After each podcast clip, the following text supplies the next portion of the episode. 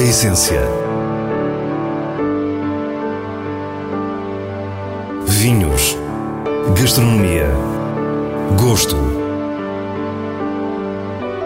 A essência tem a autoria da revista de vinhos A Essência do Vinho, com Célia Lourenço.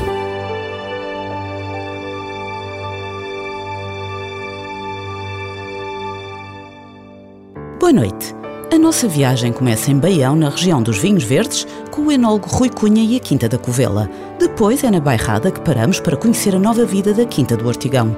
Terminamos com as habituais sugestões semanais e com o prazer da leitura nos vinhos de bolso. Fique para o que é realmente essencial. Cunha tem uma ligação emocional muito forte à Quinta da Covela, já que foi aqui que deu os primeiros passos como enólogo em 1991, ao lado do então consultor e seu primo afastado João Nicolau de Almeida. A Covela demarcava-se de forma inédita da padronização nos vinhos verdes pelas mãos de Nuno Araújo, que adquiriu a propriedade à família do cineasta Manuel de Oliveira. O estilo dos vinhos era diferente, as castas também. Portanto, a Covela, quando começou, na década de 90, a sub-região de Bahia não existia, ou se existisse era há pouco tempo, não havia vinhos regionais e, e, e, o, e, o, vinho desta região era o verde tradicional. Gás, açúcar, pouco álcool e um preço muito baixo. E nisso a Covela foi inovadora. Os primeiros vinhos, relembro, são vinhos de mesa, porque trouxemos para esta sub-região castas nacionais e estrangeiras. Havia uma modernidade nos vinhos da Covela que não passou despercebida. A forma de olhar para a região de Baião era inovadora e a escolha de castas internacionais ajudou seguramente. Na altura, com mais peso, era preciso exportar o conceito. Se eu vou lá fora, o avesso, o arinho, quem sabe? Se eu disser, olha, isto tem Chardonnay e um bocadinho de avesso, diz, olha, Chardonnay eu gosto. Vou arriscar a prova e a compra. Hoje em dia, felizmente, Portugal já evoluiu e temos a afirmar com castas portuguesas. Daí, digamos, o, o, um DNA da Covela ter mudado ligeiramente. Temos mais focos em castas nacionais. No passado não havia arinto, hoje temos arinto. Cada vez temos mais avesso. Touriga Nacional para Rosé. Os encepamentos têm vindo assim a sofrer alterações, procurando sempre respeitar um estilo construído ao longo de décadas. Se me disser os clássicos Covela, para mim é um Covela branco, na altura o Covela Escolha, um Covela Reserva, terá sempre um tempero Chardonnay, um tempero Gewurz, um tempero Viognier, porque é um DNA da Covela e nós simplesmente, por o mundo ter mudado, não podemos cortar um DNA do produtor. Quanto à viticultura, também tem sofrido evoluções enquadradas na filosofia de todo o projeto. Em relação à biodinâmica, eu acredito, e nós aqui aplicamos alguns poucos princípios, porque o fundamento como está para a Europa do Sul não faz qualquer tipo de sentido. Estamos numa agricultura biológica, sim, que seguimos à risca, e evoluímos para uma agricultura regenerativa, que é uma coisa muito mais global e racional. Enquanto uma biodinâmica para o meu entender, na Covela é muito mais holística. Mas nós fomos, no passado, o primeiro viticultor em Portugal certificado com a cultura biodinâmica. Portanto, eu, eu vivi um bocadinho o passado, prefiro o presente, acho muito mais sustentável. A Quinta da Covela está em demarcação vinho verde, mas a geografia é muito Douro. Estamos na sub-região de Baião, muitas vezes chamada Douro Verde. Clima continental, mas por estarmos para cá do Marão, ainda assim, com índices de umidade significativos. Os solos são de granito, a altitude varia entre os 220 e os 420 metros e as vinhas desenvolvem-se num lindíssimo anfiteatro de características muito particulares. Por isso, no passado, nós vimos que era Covela vinhos únicos, pela unicidade deste espaço das castas, da forma que nós trabalhamos, como nós experienciamos o vinho, isto tem que ser único. Portanto, eu defendo a Covela até ao fim da minha vida como uma coisa única do terroir, do sítio, mais pendente nacional, a Vessarinto, e menos internacional com Chardonnay, Viognier e Gewurz. O atual capítulo destes vinhos começou em 2011, quando o empresário brasileiro Marcelo Lima compra a propriedade e lança o desafio a Anthony Smith, antigo jornalista da Associated Press, para o acompanhar.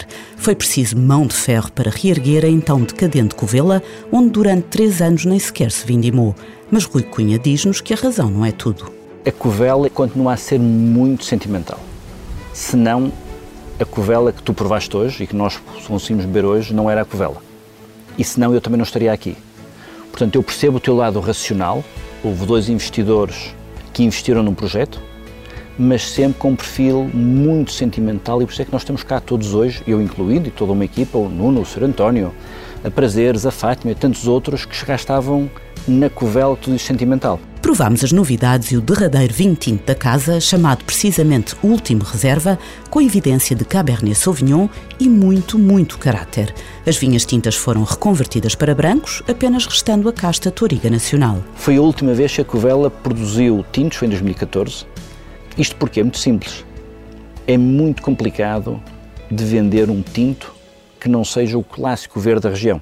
São tintos com uma longevidade espetacular, ainda hoje podemos beber com agrado o 4, o 7, o 13 e agora o 14, mas infelizmente depois pôr isto na boca do consumidor é muito difícil. Portanto, infelizmente, deixamos de produzir tintos e temos Toriga Nacional para o nosso rosé, que a partir de 2021, colheita, portanto lançado em 22, sai como produção biológica orgânica.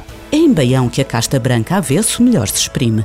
A Quinta da Covela é sua acérrima defensora e agora surge numa outra expressão. Covela Avesso Natur, em segunda edição, na colheita de 2021. Natur porque, no fundo, é a resposta da Covela a uma onda de vinhos naturais. E quando eu digo natural, não é aquele conceito que se vende ao consumidor que é eh, rien faire, eu não toco em nada, é preciso intervir. Controlamos a vinha, claro que tem que estar uvas, controlamos o, o dia da vinha e massinha, a partir daí, trasfegas, é o calendário biodinâmico. Não usamos sulfitos, vulgo sulfuroso, e substituímos por uma flor de castanheiro, que temos a sorte da covela, temos uma floresta com castanheiros, portanto é a nossa própria flor, que é seca, que depois triturada aplicamos no mosto. Portanto, é uma substituição natural de um sulfito de uma flor. Portanto, é um vinho mais, vamos chamar, genuíno. Para o final estava guardado o Covela Fantástico 2018. Apenas 1500 garrafas de um vinho superior, um grande branco com garra, tensão e nervo. Um vinho que só é produzido em anos excepcionais.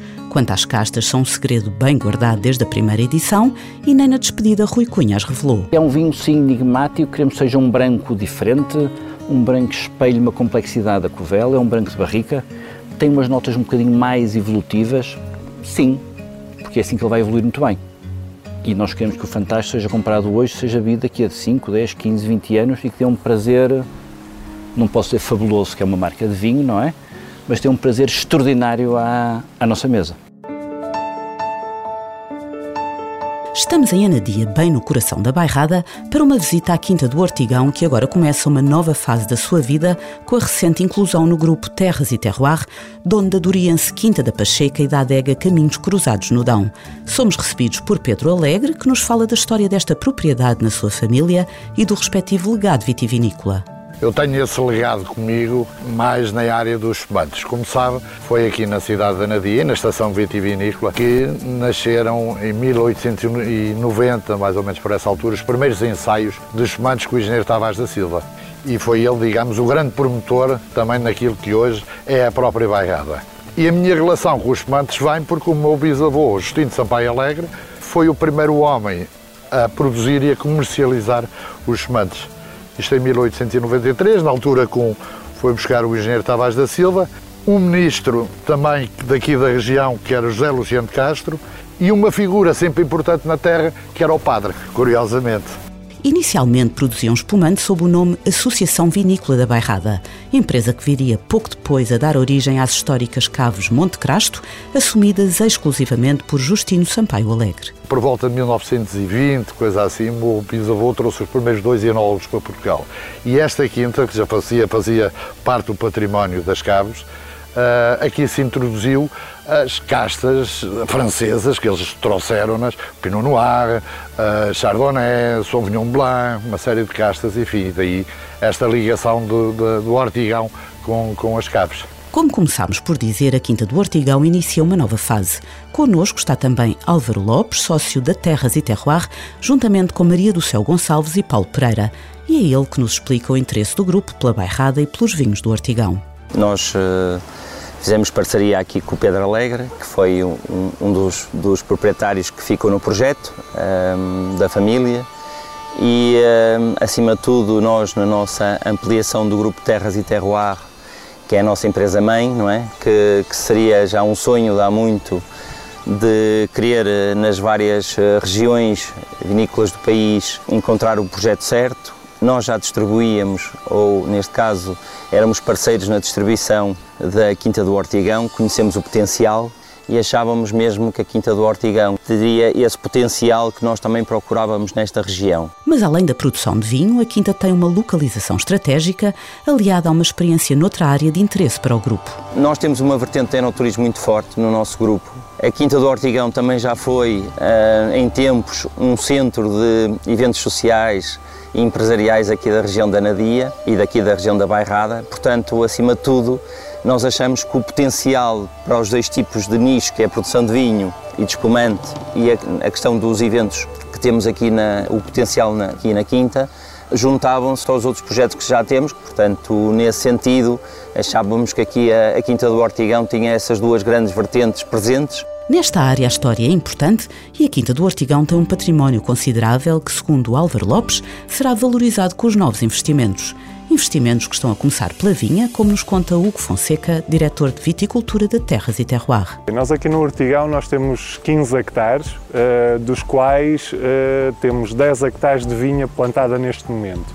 Em termos de encepamento de castas, pronto, temos as castas tradicionais aqui da Bairrada, a Baga, depois para além da Baga temos o Arinto, a Maria Gomes, Vical, temos também a Tinta Roriz, Toriga Nacional, Uh, e temos também depois um pouco das castas internacionais, o Sauvignon e o Chardonnay. E depois temos aqui dois hectares que vamos replantar uh, no próximo ano. O objetivo é, claro, diversificar e aumentar a matéria-prima para, num futuro próximo, a produção conseguir aumentar significativamente. O objetivo é que, dentro de dois anos, a Quinta do Ortigão terá 12 hectares e, com certeza, que uh, o projeto Terras e Terroir na Bairrada vai crescer uh, fora da Quinta do Ortigão em termos de área de vinha. Como vimos, o crescimento na vinha será a base de toda a construção futura, com grande foco na exportação, já que os sócios da Terras e Terroir são também donos da maior distribuidora de produtos portugueses em França. Por aqui, vive-se com otimismo as valências que o grupo vem dar à Quinta do Ortigão e, como conclusão, Pedro Alegre diz-nos que não podia ser de outra forma tendo em conta a, a Bairrada enquanto zona geográfica, uma região muito pequena, nós a única maneira também de crescermos é criar valor acrescentado. Há uma mudança nos últimos 20 anos de mentalidades e os novos players hoje no, no mercado têm uma visão sobre os vinhos da Bairrada menos empírica que no passado e, portanto, muito mais profissional. Hoje vê-se de uma forma clara os vinhos que, de uma forma geral, a Barrada está a apresentar. Também pela sua diferença em relação ao resto do país. Não é? E isso tem sido um caminho árduo, mas também é um caminho que tem dado, temos criado pontos nesse, nesse sentido. Passamos agora às escolhas do diretor da revista de vinhos, Nuno Pires, com os selos altamente recomendado e boa compra da revista. A Adega de Penalva Bical 2020 é um vinho branco do Zan que alia o caráter frutado a um lado mais floral. Estruturado com acidez intensa bem acomodada pelo corpo e justa suculência.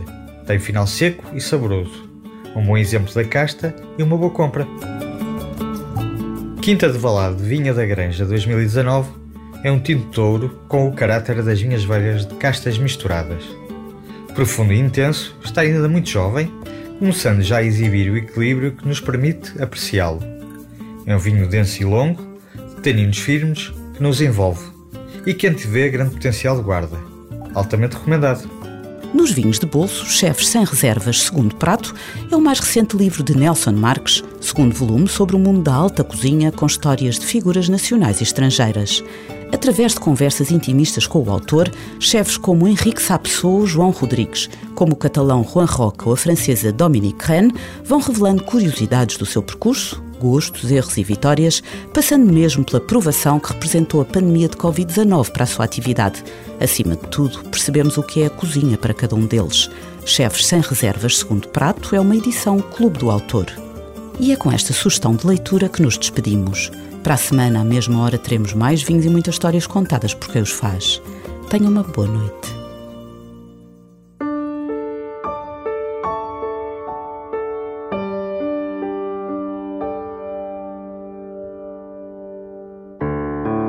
Essência. Vinhos. Gastronomia. Gosto. A essência tem a autoria da revista de vinhos A Essência do Vinho, com Célia Lourenço.